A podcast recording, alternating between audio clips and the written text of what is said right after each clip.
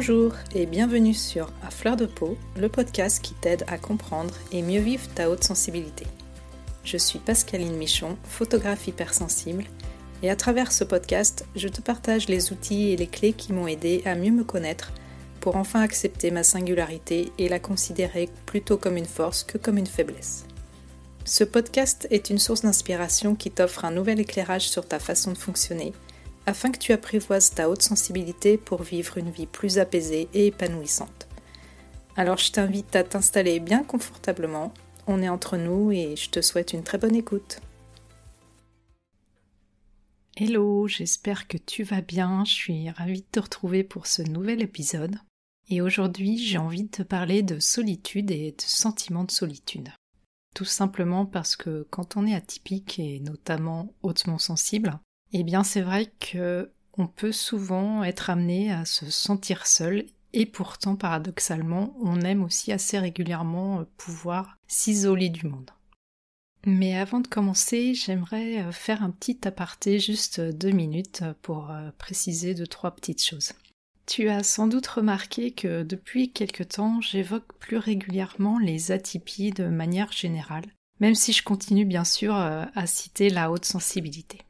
En fait, depuis que j'ai commencé le podcast, il y a à peu près deux ans, je me suis focalisée sur la sensibilité élevée parce que c'est un sujet qui me concerne de près, évidemment, et sur lequel je me suis aussi beaucoup documentée. Et ça me tient vraiment à cœur euh, de pouvoir partager et faire connaître euh, ce trait de caractère euh, au plus grand nombre, comme je te l'ai souvent dit. Mais comme rien n'est jamais ni tout blanc ni tout noir autour de cette caractéristique, il y a souvent plusieurs autres atypiques qui gravitent. Et au fur et à mesure que j'avance sur mon chemin personnel pour essayer de mieux comprendre mon fonctionnement, j'ai dû me rendre à l'évidence que la haute sensibilité n'expliquait pas tout chez moi.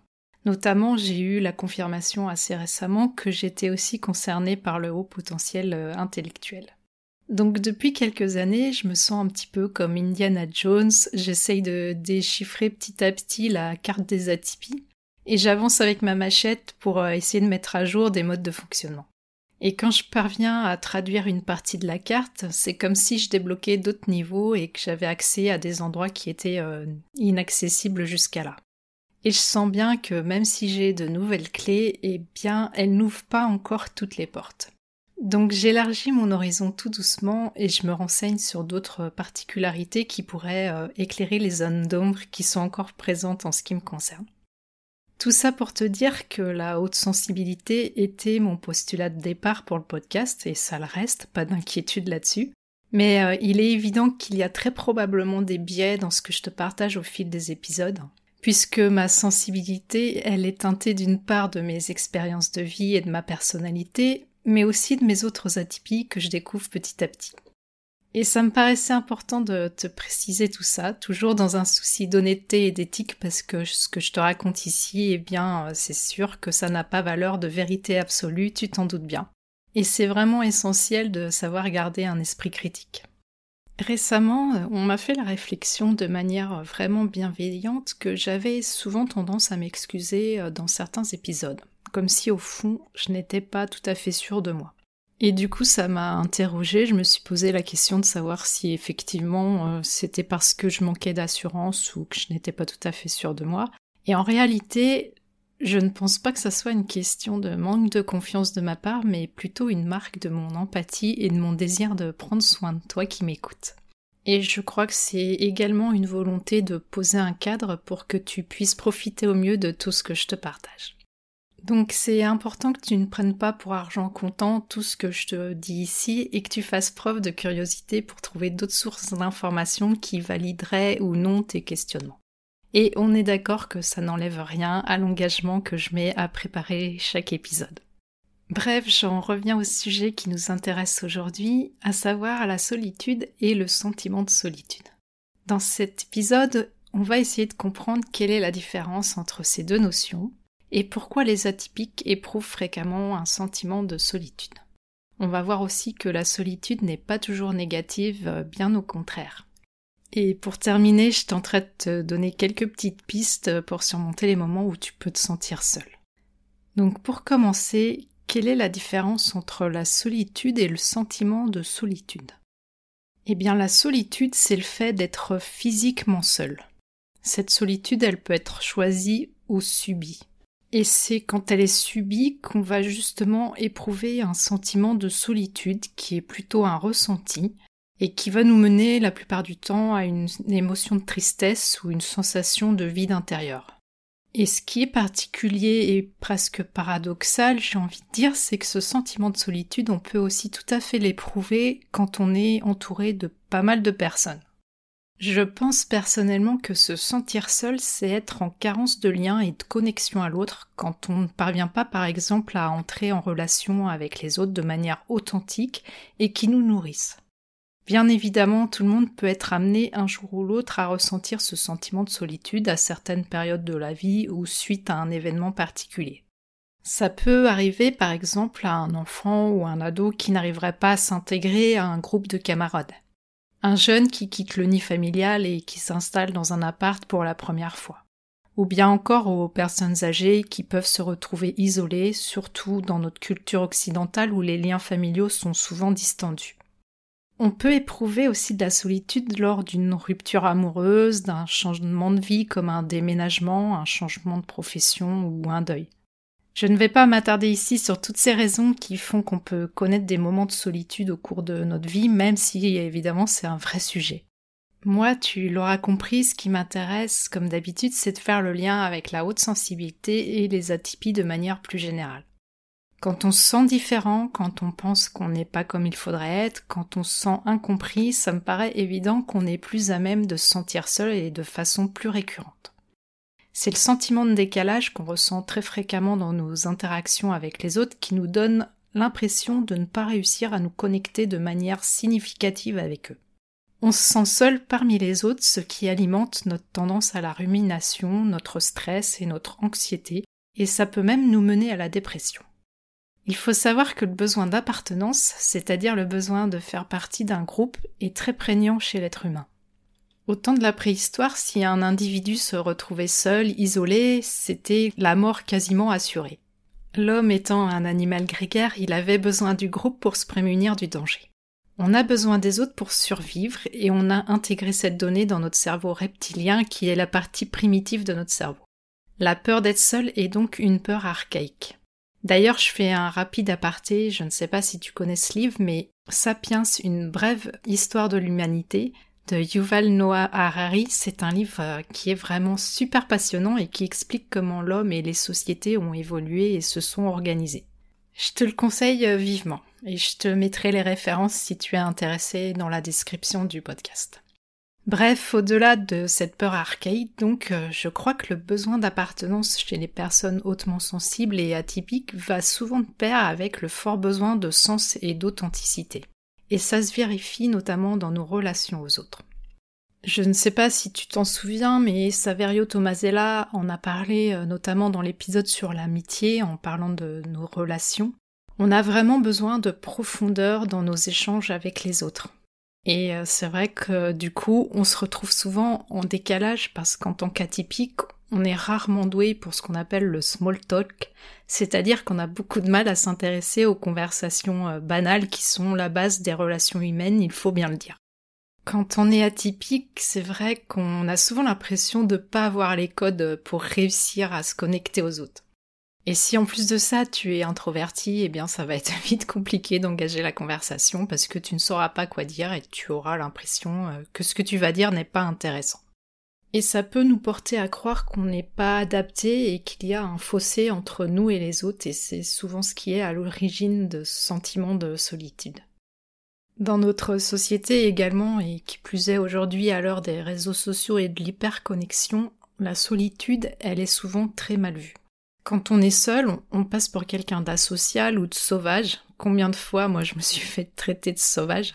Comme quelqu'un qui ne sait pas s'amuser, qui a une vie fade ou ennuyeuse. Et on peut vite en arriver à se comparer à celles et ceux qui ont le relationnel facile et fatalement on finit par percevoir euh, le fait de passer du temps seul comme un état qu'il faudrait éviter à tout prix. Ça ne t'étonnera pas si je te dis que les personnes qui éprouvent ce sentiment de solitude sont souvent des personnes qui ont un très gros besoin de reconnaissance et d'approbation.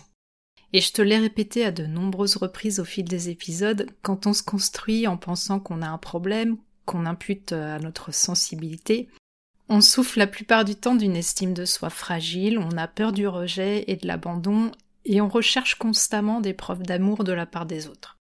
Et certaines personnes redoutent même de se retrouver seules face à elles-mêmes avec leurs ruminations, leurs pensées qui tournent en boucle. Elles préfèrent avoir des relations qui ne sont pas satisfaisantes plutôt que de se retrouver seules.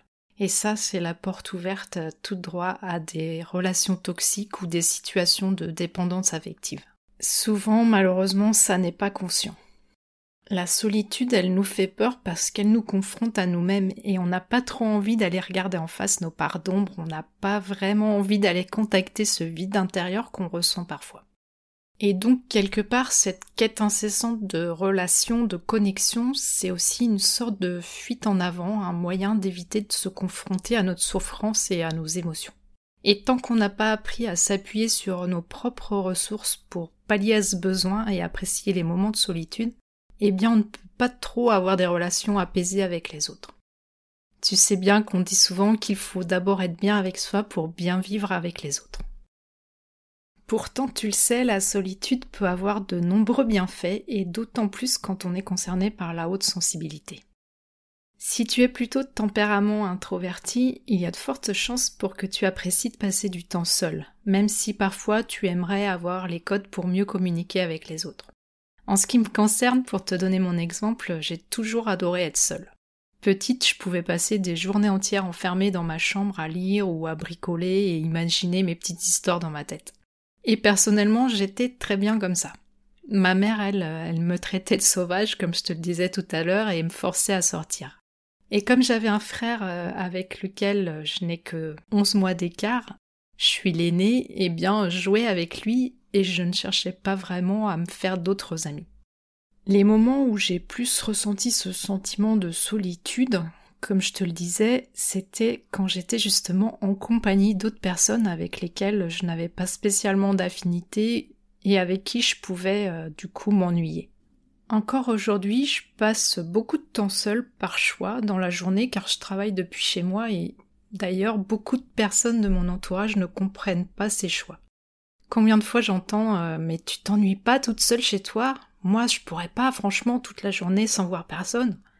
Alors qu'en fait je vis ma meilleure vie et là je peux adapter mes horaires comme je veux, je ne suis pas obligée de faire la conversation à la machine à café et je nourris mon besoin de créativité et d'apprentissage. Bref, c'est royal.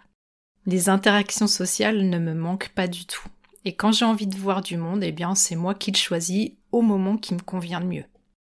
Je te l'ai souvent répété, quand on est hautement sensible, c'est important de pouvoir se ménager des moments de solitude justement. Être seul, ça permet de se reconnecter à sa sensibilité, à son monde intérieur, et on peut prendre le temps de mieux se connaître, ce qui est impossible quand on est pris dans le mode pilote automatique et qu'on est toujours en train de courir pour faire plus, plus, plus. Pouvoir se poser un moment seul, ça calme notre système nerveux, et on peut donc mieux traiter l'information, ce qui est absolument nécessaire en tant que grand sensible. Sinon, on a vite fait d'atteindre notre seuil de saturation, et là, on ne supporte plus rien. C'est important aussi de réapprendre à ne rien faire pendant ces moments de solitude. Et là, ouch, je sais que ça ne va pas plaire à tout le monde parce qu'on nous a tellement appris que ne rien faire, euh, c'était euh, de la fainéantise. On est vraiment conditionné à ce niveau-là. De nos jours, on a très peur de l'ennui et on ne sait plus prendre le temps. Il n'y a qu'à voir comment on se comporte avec nos enfants et qu'on est toujours en train d'essayer de les prémunir de l'ennui, on leur trouve tout un tas d'activités, on leur impose presque. Il faut qu'ils fassent du sport, il faut qu'ils fassent de la musique, il faut qu'ils fassent ceci et cela. Et finalement, ils ont un emploi du temps aussi chargé qu'un ministre, et finalement, ils n'ont même plus le temps de prendre le temps de s'ennuyer justement et de laisser libre cours à leur imagination. En ce qui nous concerne, on est constamment sursollicité, on est sur nos téléphones, on regarde la télé, on zappe d'une information à l'autre, on passe vite sur celles qui ne sont pas assez percutantes, et on voudrait que tout aille vite tout le temps. Et on est de moins en moins capable de se concentrer. Bien évidemment, c'est très mauvais pour notre système nerveux, mais aussi pour notre cerveau qui a besoin de vraies pauses pour pouvoir intégrer les informations et les apprentissages. Et je ne te dis pas qu'il ne faut rien faire à chaque fois que tu te retrouves seul, mais juste prendre le temps de regarder la nature, s'attarder sur les détails autour de toi, marcher seul sans but et prêter attention à l'environnement, faire des activités manuelles, tout ça, ça permet de ralentir et de reposer notre système nerveux. Donc la solitude choisie nous rend plus créatifs et ce n'est pas pour rien que la plupart des artistes s'isolent pour produire leurs œuvres. Le cerveau est un petit peu comme un champ cultivé. Si on l'exploite trop, il n'aura pas un bon rendement parce que la terre sera épuisée. Alors que si on le laisse en jachère, la terre aura eu le temps de se régénérer et on pourra alors planter à nouveau. Pour que des nouvelles idées émergent, c'est pareil, il faut éviter la surstimulation et s'isoler afin de laisser le cerveau en jachère en quelque sorte. Je ne sais plus qui c'était, je crois que c'est Steve Jobs qui disait que pour pouvoir être créatif et justement avoir de nouvelles idées, eh ben, tous les ans, il s'isolait dans un chalet en plein milieu de la nature avec juste des livres à disposition.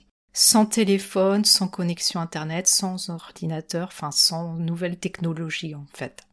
Le fait d'être tout seul euh, une semaine sans stimulation extérieure, justement, eh bien, ça lui permettait de laisser reposer son cerveau, ce qui permettait aussi de faire euh, émerger plus facilement des nouvelles idées. Et c'est pareil dans les entreprises, on a souvent euh, mis en avant le fait de brainstormer en équipe pour travailler sur des projets. Et en fait, il s'est avéré qu'avec des nouvelles études, on s'est aperçu que c'était beaucoup plus efficace que chacun travaille de son côté, en tout cas euh, en ce qui concerne les personnes qui ont plutôt un tempérament introverti, pour ensuite mettre en commun les idées qui euh, étaient trouvées par chacun euh, de son côté, et qu'à partir de là, le travail était beaucoup plus efficace pour aboutir à un projet commun finalement. Tout ça pour te dire que la solitude peut être aussi très positive. Quand on apprécie de passer du temps seul, on se connecte plus facilement à notre monde intérieur, à nos rêves, à nos désirs, à nos besoins.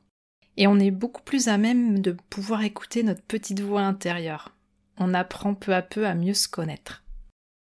Les personnes qui ne craignent pas la solitude ont plus souvent une vie intérieure riche et elles sont euh, justement aussi plus en capacité de se connecter à leurs propres ressources pour trouver des solutions à des problèmes qui pourraient se poser à elles. Et quand on se comprend mieux, on comprend aussi mieux les autres. Ça peut paraître euh, paradoxal, mais plus on passe du temps seul, plus on est en mesure de faire preuve d'empathie. On est également moins attaché à savoir ce que les autres peuvent penser de nous et ça nous permet de choisir nos relations en toute conscience.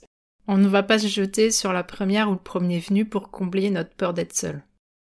Personnellement, comme je te le disais, j'aime vraiment la solitude et c'est un besoin vital pour moi. Et je me sens vraiment très mal quand je peux pas passer des moments seuls avec moi-même. Pourtant, je suis mariée et j'ai trois enfants, mais je fais en sorte de me préserver des espaces pour moi toute seule, par exemple quand on est en vacances tous ensemble. Pour te dire, lorsqu'on s'est retrouvé en confinement en mars 2020, ça a été vraiment compliqué à vivre pour moi parce que d'un seul coup, je n'avais plus mes espaces de liberté personnelle avec tout le monde qui était à la maison toute la journée. J'ai d'ailleurs pété un câble, ce qui nous a permis de remettre les choses à plat et de repartir sur des bonnes bases. J'ai dû aussi lâcher prise sur certaines choses et me réorganiser autrement pour pouvoir passer du temps euh, en solo. Et notamment, comme j'ai la chance d'habiter à la campagne, j'ai passé beaucoup de temps dehors dans mon jardin au calme. Et ça m'a justement permis de réfléchir beaucoup sur moi et sur la suite que j'avais envie de donner à mon activité. Et c'est comme ça que le podcast est né. Comme quoi ce qu'on voit d'abord comme une contrainte peut se transformer en opportunité. Voilà ce que j'avais envie de te partager aujourd'hui sur ce sujet de la solitude et du sentiment de solitude. Si tu n'aimes pas être seul, si tu as peur de la solitude, je t'invite à t'interroger sur les raisons qui te poussent à fuir les moments où tu pourrais te retrouver seul. Est-ce que tu es capable de conscientiser les stratégies que tu mets en place pour éviter ces moments-là? Par exemple, jouer sur ton téléphone, te perdre sur les réseaux sociaux, passer ton temps à travailler, chercher toujours à être occupé, à sortir, à voir du monde. Qu'est-ce que tu redoutes dans le fait de passer du temps seul? Quelle est la peur qui se cache derrière? Et qu'est-ce que tu pourrais mettre en place pour apprendre peu à peu à organiser des temps où tu privilégies la solitude? Je te conseille euh, de commencer par des petits temps où tu choisis en conscience de rester seul. Tu peux par exemple aller faire le tour de ton quartier, t'asseoir sur un banc seul dans un parc par exemple pendant quelques minutes, lire quelques pages d'un livre, écrire ce que tu ressens dans un journal.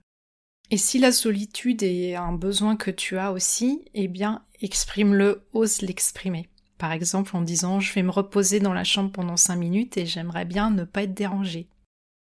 Si vraiment tu es seul la plupart du temps et que ça te pèse, c'est aussi important de pouvoir entretenir des liens de qualité avec des personnes qui partagent les mêmes centres d'intérêt que toi.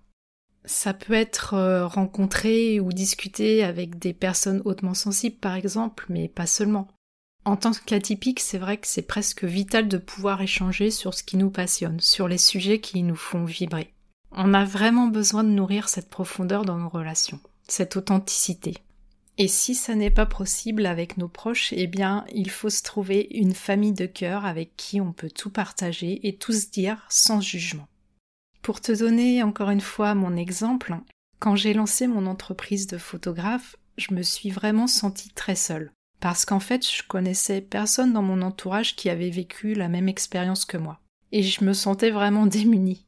Alors depuis, c'est vrai que ma sœur et un de mes frères ont eux aussi créé leur entreprise, mais je me suis rendu compte d'ailleurs qu'on était un peu tous atypiques dans la famille, mais ça c'est une autre histoire. Bref, je n'avais personne avec qui partager mes difficultés, mes doutes, et du coup je me suis donné aussi les moyens de me connecter avec des personnes qui avaient la même vision des choses que moi, qui partageaient une certaine sensibilité, tout ça en respectant aussi mon tempérament introverti. J'ai d'abord commencé à rechercher euh, sur Internet euh, des groupes, euh, des forums, et puis sur Instagram, je me suis aussi connectée à des photographes qui justement partageaient les mêmes visions que moi, comme je te le disais. Et j'ai fini par aller suivre une formation d'une semaine avec ces mêmes personnes. Et depuis, on est devenus amis et avec certains d'entre eux, on se retrouve en visio tous les 15 jours pour échanger sur nos pratiques respectives. En ce qui me concerne, euh, j'ai beaucoup évolué depuis, et ça m'a permis d'avancer sur mon chemin, de mieux comprendre ce dont j'avais vraiment envie, et même de sensiblement modifier mon parcours pour m'orienter plus vers l'accompagnement finalement. Depuis, j'ai créé le podcast et je me suis aussi connectée à d'autres personnes avec qui j'adore échanger aussi. Je vais bientôt débuter une formation pour euh, devenir euh, officiellement coach pour les femmes hypersensibles et atypiques. Et honnêtement, il m'arrive de plus en plus rarement d'éprouver ce sentiment de solitude parce que je m'écoute. Je me force de moins en moins à voir les personnes avec qui je me sens pas forcément en phase, et aussi je me préoccupe de moins en moins de ce que les autres pourraient penser de moi. Et franchement, je comprends qu'on puisse ressentir ce sentiment de solitude parce que je l'ai moi-même éprouvé parfois de manière très intense à certaines périodes de ma vie, parce que justement je me sentais vraiment en décalage avec les autres et j'avais l'impression qu'il y avait quelque chose qui clochait euh, chez moi. Mais depuis que je comprends euh, ma sensibilité, que j'arrive à l'accepter, que je me suis aussi apaisée par rapport à mon fonctionnement, et que j'essaye plus de prouver euh, quoi que ce soit par rapport à tout ça, je ressens de moins en moins la solitude comme je te le disais. Je crois vraiment que le fait d'apprendre à se connaître, de s'accepter en fait tel qu'on est, ça aide vraiment à ne plus euh, ressentir ce sentiment de solitude. Et franchement, j'espère que tu pourras toi aussi euh, accéder à cette paix intérieure. Voilà, voilà, je crois que j'ai terminé pour aujourd'hui. J'ai fait le tour de ce que j'avais envie de te dire. J'espère que ça t'aura euh, apporté quelque chose, que ça t'aura éclairé. Et euh, comme d'habitude, eh bien, n'hésite pas à me faire un petit retour sur euh, l'épisode, sur le compte Instagram par exemple. Et je te souhaite une très belle fin de journée, une bonne soirée, tout dépend quand est-ce que tu écoutes l'épisode. Et je te dis à très vite. Voilà, je te remercie pour ton écoute. J'espère que cet épisode t'aura été utile. Si tu l'as apprécié, je te serais vraiment reconnaissante de me laisser un avis et surtout un maximum d'étoiles sur Apple Podcast pour m'aider à le faire connaître. N'hésite pas non plus à le partager si tu penses que ça peut être utile à d'autres personnes. Tu peux retrouver tous les épisodes sur mon site internet à l'adresse suivante www.pascalinemichonphotographe.com dans la rubrique podcast. Le podcast est aussi bien sûr disponible sur toutes les plateformes d'écoute principales. Si tu as envie d'échanger avec moi à propos de l'épisode, j'en serais vraiment ravie.